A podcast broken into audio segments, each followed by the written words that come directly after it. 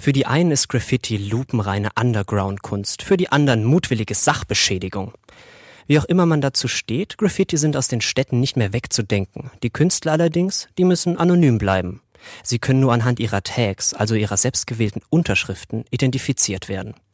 Meine Kollegin Olivia Schutz hat sich mit der Sprayerin, Sprayerin Busy erklären lassen, wie es in der Szene zugeht und warum es so reizvoll ist, Züge zu besprühen.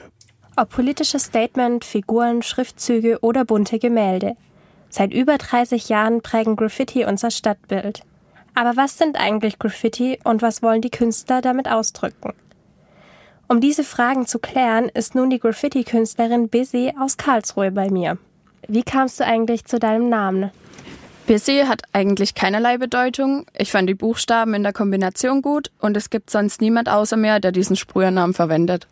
Und woher kommt eigentlich deine Motivation zum Sprühen?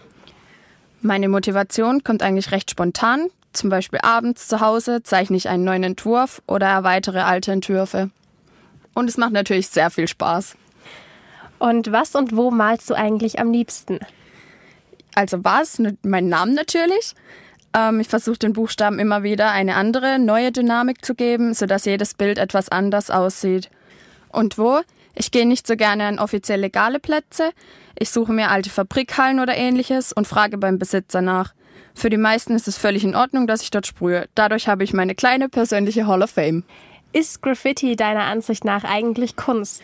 Klar ist für mich Graffiti Kunst. Zum Beispiel damals an der Berliner Mauer haben die Leute ihre Meinung zu politischen Themen mit Sprühdosen geäußert. Außerdem gibt es genügend gute Sprayer, die sogenannte Characters sprühen. Diese Bilder sehen meist besser aus als die mit Ölfarben auf Leinwand gemalten Bilder. Und was mich jetzt interessiert, warum malen Sprayer Graffiti eigentlich an Hauswände, Züge und Busse zum Beispiel? Worin liegt denn da genau der Reiz?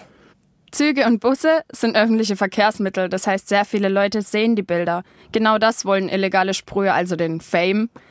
Hauswände sind ebenso geeignet, da viele Leute die an den Bildern halt vorbeilaufen. Der Reiz bei der ganzen Sache ist das Verbotene. Der Kick, eventuell erwischt zu werden oder das Hochgefühl nach getaner Arbeit, ist für die meisten unbezahlbar. Welchen Stellenwert hat eigentlich die Polizei bei euch in der Szene? Die Polizei ist so ungern gesehen, dass sie gar keinen Stellenwert haben. Schon allein ACAB, was für die meisten ein Begriff ist, also All Cops are Bastards, dass man in nahezu jeder Stadt sehen kann, sagt eigentlich schon alles über deren Stellenwert aus. Woher holst du dir eigentlich die Ideen oder die Inspiration für deine Motive? Also meine Ideen, so komisch es klingen mag, hole ich mir im alltäglichen Leben. Wenn mir irgendwas Markantes auffällt, auch wenn es nur eine Farbkombi ist, äh, baue ich die meistens in meine neuen Bilder mit ein. Oftmals probiere ich aber auch einfach nur aus, zum Beispiel verschiedene Farbtechniken oder Muster und so weiter. Hast du schon mal überlegt, ob du ein Studium der Kunst aufnehmen sollst? Überlegt ja, dabei geblieben nein. Also es gibt viele bessere Künstler als mich.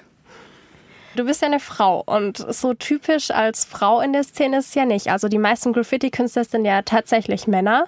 Wie ist es denn als Frau so in der Szene? Hart oder wirst du gut akzeptiert? Ja, als Frau in der Szene ist schon schwierig, auch wenn man genauso gute Bilder malt, wie jetzt zum Beispiel eine männliche Person. Ähm, du hast einfach einen viel kleineren Stellenwert als ein Mann. Das ist genauso wie im Fußball. Jetzt gibt's ja diese Frauenfußballerinnen und die sind auch nicht so gern gesehen wie die Männer, obwohl sie genauso gut oder wenn nicht sogar noch besser sind. Ihr habt ja ein bestimmtes Glossar in der Szene und kannst du da ein bisschen für uns übersetzen? Also ein paar Sachen kann ich jetzt schon erläutern.